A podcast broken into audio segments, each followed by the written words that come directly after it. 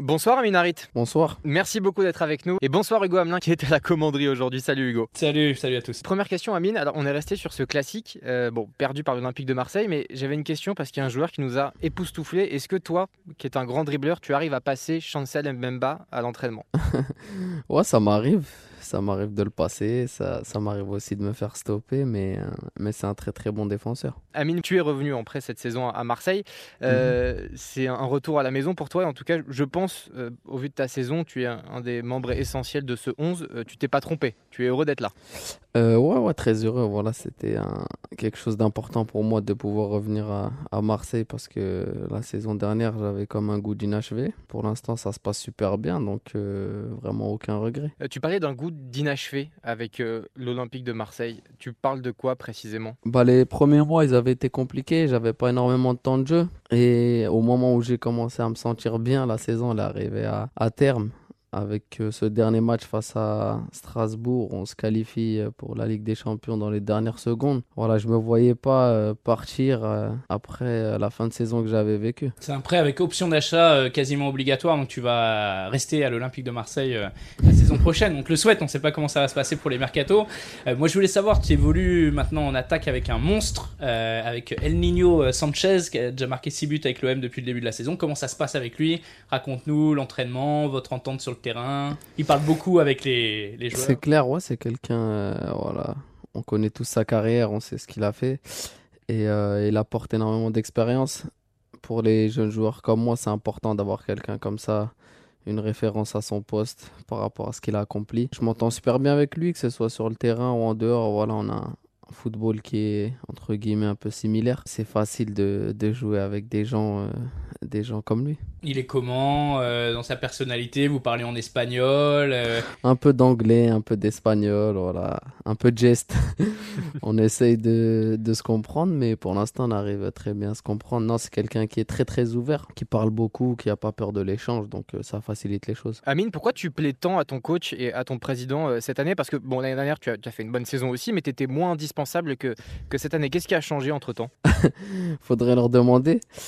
Euh, non, euh, rien de spécial. Voilà, je suis venu avec euh, un nouveau coach, voilà, des nouveaux joueurs. Il y a beaucoup de choses qui ont changé, que ce soit la, la philosophie de jeu ou, ou, même en interne, comment ça se passe. Voilà, c'est un nouveau staff, une nouvelle manière de fonctionner qui se rapproche un peu plus de celle que j'ai pu connaître en Allemagne. Voilà, un style un peu plus strict, un jeu un peu plus, beaucoup plus discipliné, beaucoup plus de tactique, un jeu porté vers l'avant. Donc, pour l'instant, ça colle. Ton coach avec qui tu as rendez-vous d'ailleurs euh, à l'heure actuelle, donc on, s'excuse d'avance auprès de monsieur Igor Tudor.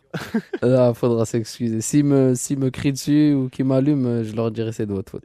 ça arrive justement qu'il allume les joueurs ça peut arriver, mais jamais euh, dans le mauvais sens. Plutôt pour faire progresser, pour te donner une leçon, voilà, mais jamais, euh, jamais dans le, dans le mauvais sens du terme. Question qui me taraude également, est-ce qu'il triche moins que Sampaoli, notamment pour Ah, il triche vraiment pas.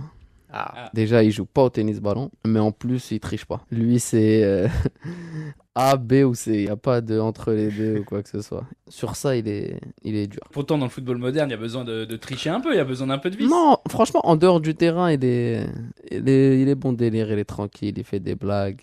Euh, mais une fois qu'on arrive sur le terrain, il n'y a plus de triche possible. Euh, Amine, avant de signer à Marseille, euh, tu as regardé le match face à Nice avec fameux, entre guillemets, envahissement de terrain. Quand j'ai vu le match, je l'avais dit, je me suis dit, wow, il y a toujours des trucs avec Marseille. C'était juste après le, ce qui s'était passé la saison d'avant avec les, les problèmes qu'il y avait eu à la commanderie, etc.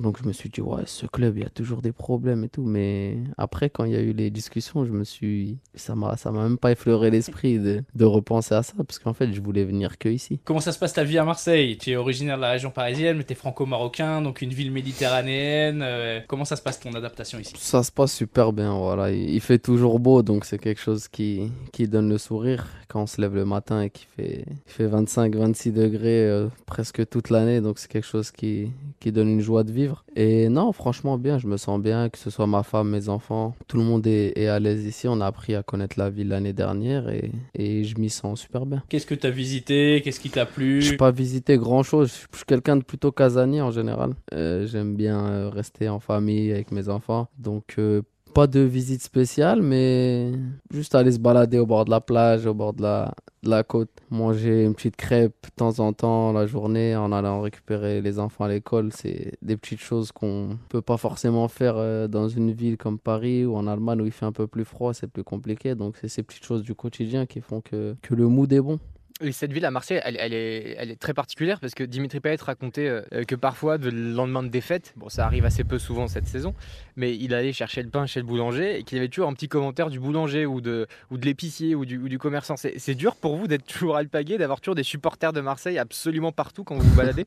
Non, c'est pas dur, c'est pas dur, c'est mieux. Je préfère que ce soit comme ça. Moi, c'est vraiment une ville qui, respire par le foot. Quand l'OM gagne, la ville elle est joyeuse. Quand l'OM perd, c'est un peu plus euh, peu plus calme et on le voit sur le visage des gens. Mais c'est bien d'avoir une ville comme ça derrière, euh, derrière l'équipe et vraiment, il euh, n'y a que des supporters de l'OM, pas comme les autres villes où on peut trouver des supporters d'autres clubs. C'est quoi le, le, truc dont tu te souviens, l'échange que tu as eu avec euh, un, un, citoyen marseillais là récemment comme ça dans la rue ou lors d'une balade? Avant le Classico, je suis parti acheter quelque chose pour ma femme après l'entraînement et, et j'ai croisé un, un, supporter qui m'a dit attention, on mange pas trop parce que après demain, il y a le classico.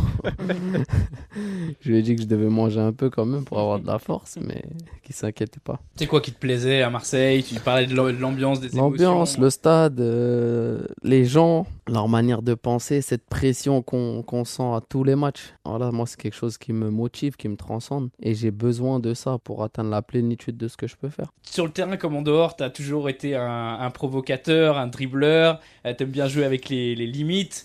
Là aujourd'hui, tu es posé avec euh, ta femme, avec tes enfants. Raconte-nous euh, comment le, le nouveau Aminari t'est arrivé. En tout cas, c'est une évolution de ta maturité. Bah, je pense que ça s'est fait avec le temps avec les erreurs que j'ai pu commettre dans le passé aussi, qui m'ont fait euh, apprendre, parce qu'on dit toujours qu'on grandit de ses erreurs. La naissance de mes, de mes enfants aussi, ça m'a stabilisé, voilà, ça m'a un peu permis de me recentrer sur les choses importantes, dont le football, parce que voilà, on sait tous que la notoriété, l'argent, ça peut faire perdre les pédales à certaines personnes. Je dis pas que j'ai perdu les pédales, mais j'étais jeune quand j'ai commencé à jouer au foot quand j'ai commencé à gagner de l'argent, donc euh, j'avais plus trop le sens des priorités. Tous ces facteurs, le fait euh, de d'avoir ma femme, mes enfants à côté de moi, ma famille, ça a été des choses qui, qui m'ont permis de grandir pour arriver à, à la maturité que je peux avoir aujourd'hui. Il faut avoir les bonnes personnes autour de soi. J'ai la chance d'avoir mon père qui, qui est très derrière moi depuis euh, tout petit et qui a toujours les bonnes paroles euh, quand je peux m'éparpiller un petit peu et qui est là pour contrôler un peu euh, qui est autour de moi. Voilà, je pense que c'est les, les, choses importantes d'avoir une stabilité familiale. Amine, il y a aussi quelque chose de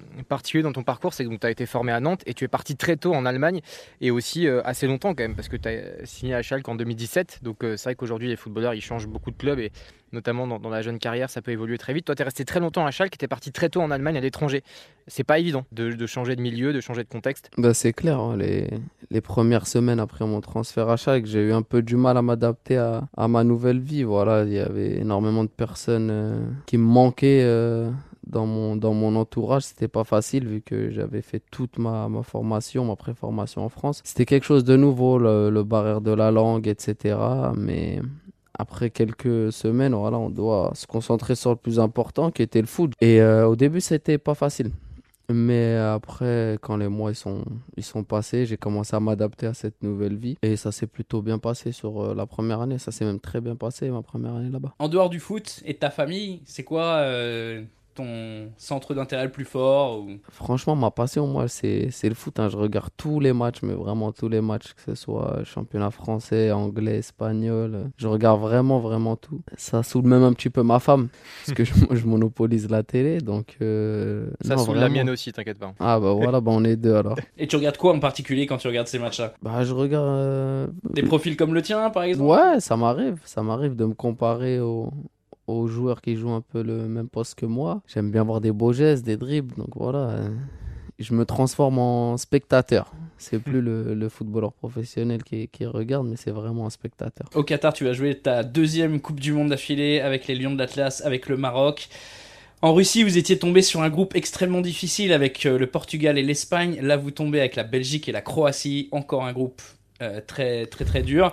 Euh, je me rappelle, parce que j'y étais, d'avoir vu les, les Marocains, d'avoir interviewé Mehdi Benassia à, à, la sortie de votre dernier match, qui pestait contre la VAR et qui y avait vraiment un sentiment d'injustice des Marocains mhm. de se faire éliminer après leur match nul contre l'Espagne de partout. Est-ce qu'il y a un petit esprit de, de revanche euh, pour, pour la sélection, pour ce mondial quoi? Moi, je pense, voilà, déjà, il y a une continuité qui est importante pour le Maroc. Le fait de jouer cette deuxième euh, Coupe du Monde euh, consécutive, c'est quelque chose de bien pour le pays. Et il y a un sentiment de revanche, c'est clair. Voilà, je pense que l'arbitrage, il n'était pas en notre faveur. Il y a eu énormément d'erreurs durant cette Coupe du Monde 2018. Mais on a appris parce que ça faisait longtemps et c'était la première Coupe du Monde pour euh, tout le monde. Donc euh, on apprend qu'est-ce que c'est que de jouer une Coupe du Monde? C'est vraiment vraiment très différent de ce qui peut se passer en club et les gens ne peuvent pas forcément le comprendre. C'est la sélection nationale, les émotions sont beaucoup plus fortes, voilà, c'est difficile à gérer. C'est des joueurs avec qui on joue pas euh, au quotidien, donc il faut vite que les automatismes se, se fassent. Et c'est très différent, voilà, c'est là on représente un pays, c'est pas une ville ou quelques, quelques supporters, c'est vraiment tout un pays qui est, qui est derrière toi, donc euh, il y a une pression qui est différente. Mais euh, je pense que tout le monde a bien appris et que on peut faire de très belles choses, même si le groupe est relevé. J'ai vu que le dernier match de l'équipe nationale du Maroc c'était contre le Chili de Alexis Sanchez, mhm. que vous avez battu 2-0. Waouh, on les a. On les a martyrisés. vous avez une grosse équipe quand même cette ah année. Euh, tout le monde a pris de l'âge. Hakim Ziyech, Hakimi, euh, Bouffal, toi. Non, franchement, on a une, euh, sur le papier, on a une très très belle équipe. À nous de faire les choses pour que tous ces talents arrivent à s'exprimer ensemble parce que c'est pas toujours simple quand on a énormément d'individualité d'arriver à, à faire en sorte qu'ils qui jouent bien ensemble. En parlant de groupe, on va parler de celui de, Marseille, euh, parce que le, groupe vit bien, euh, comme euh, dirait l'adage célèbre. Est-ce que tu es un pilier du vestiaire aussi On voit avec Pape Gay notamment, Payet, Rongier, Gendouzi. On voit qu'il y a une sorte de noyau dur d'humoriste dans ce club, et, ça se passe plutôt bien aussi à ce niveau-là pour toi. Ouais, bah, je pense que c'était ce qui a fait notre force l'année dernière, c'est ce qui continue de le faire cette année. Voilà, il n'y a pas d'animosité entre, entre les joueurs. Bien sûr, il y a une concurrence comme dans tous les clubs, mais par rapport à d'autres équipes où il y a vraiment, on sent qu'il y a de l'animosité entre certains joueurs. Nous, on arrive à faire la part des choses entre le terrain et, en dehors. Et, et bien sûr, voilà, on a cette relation qu'on a créée l'année dernière qui continue à se développer cette année. J'ai une question aussi. Est-ce que tu as acheté un nouveau scooter à Valentin Rongier? Ah, l'enfoiré. ouais, c'est vrai qu'à Nantes, j'avais. Euh, ouais, il a lâché la petite anecdote. Euh, j'avais pris son scooter et j'avais glissé un peu, donc je l'avais cassé. je l'avais cassé et j'avais essayé de, de pas trop lui dire, mais il l'avait vu. Le sol était mouillé à Nantes. Quoi. Ouais, j'avais remboursé, mais ça m'avait fait mal, parce qu'à l'époque, 400, 500 euros, c'était beaucoup. Ah ouais, j'imagine. Deux questions aussi pour toi, Amine. Euh, il y a des mhm. échéances importantes, euh, notamment ce match face à Lens, euh, concurrent direct. Est-ce que Jonathan Klaus vous a donné quelques conseils ou, vous n'avez pas besoin de ça? Ouais, il, va nous en donner certainement, mais je pense qu'on n'a pas besoin de ça. Il faut juste pas, pas s'adapter à l'adversaire. Voilà, je pense qu'on a une équipe très très costaud pour, euh, pour dominer nos adversaires. Donc c'est plutôt les pousser eux à s'adapter à nous. Il y a aussi ce match face à Eintracht, euh, face à Tottenham aussi en, Ligue des mhm. Champions.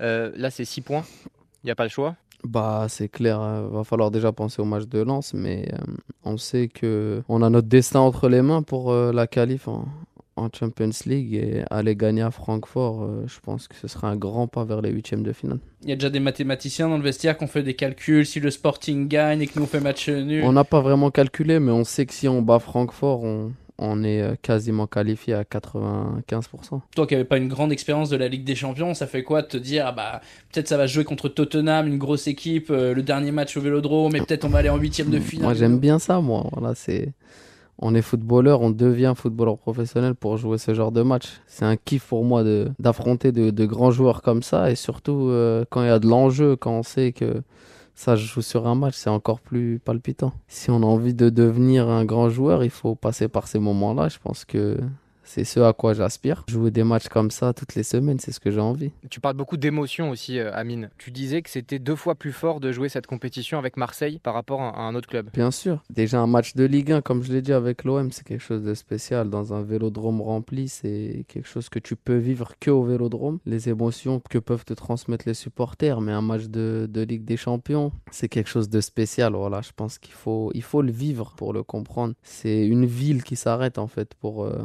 pour euh, ce match-là, pour cette compétition, qui est la plus prestigieuse pour un joueur de foot pour moi après la Coupe du Monde. Est-ce que ton objectif suprême absolu, c'est d'offrir un titre à Dimitri Payet et, à Marseille, accessoirement Bien sûr, ouais, ça, ça sera un plaisir. L'année dernière, on n'est pas passé loin. Et euh, j'espère, voilà, c'est le grand frère, c'est quelqu'un qui a une carrière remarquable. Et si on peut gagner quelque chose avec lui, franchement, ce serait quelque chose de magnifique pour lui et pour le club. Tu sais comment c'est hein, quand tu arrives dans une équipe. Il y a des joueurs qui, qui ont envie que la lumière soit sur eux à tout prix et, et ça m'avait marqué qu'il soit pas qu'il soit pas comme ça. Aminarit, merci beaucoup d'avoir été avec nous. Merci à vous. On espère que Marseille sera qualifié et que Hugo Hamelin pourra faire toute l'Europe euh, en jet privé pour aller suivre les matchs de l'OM. merci.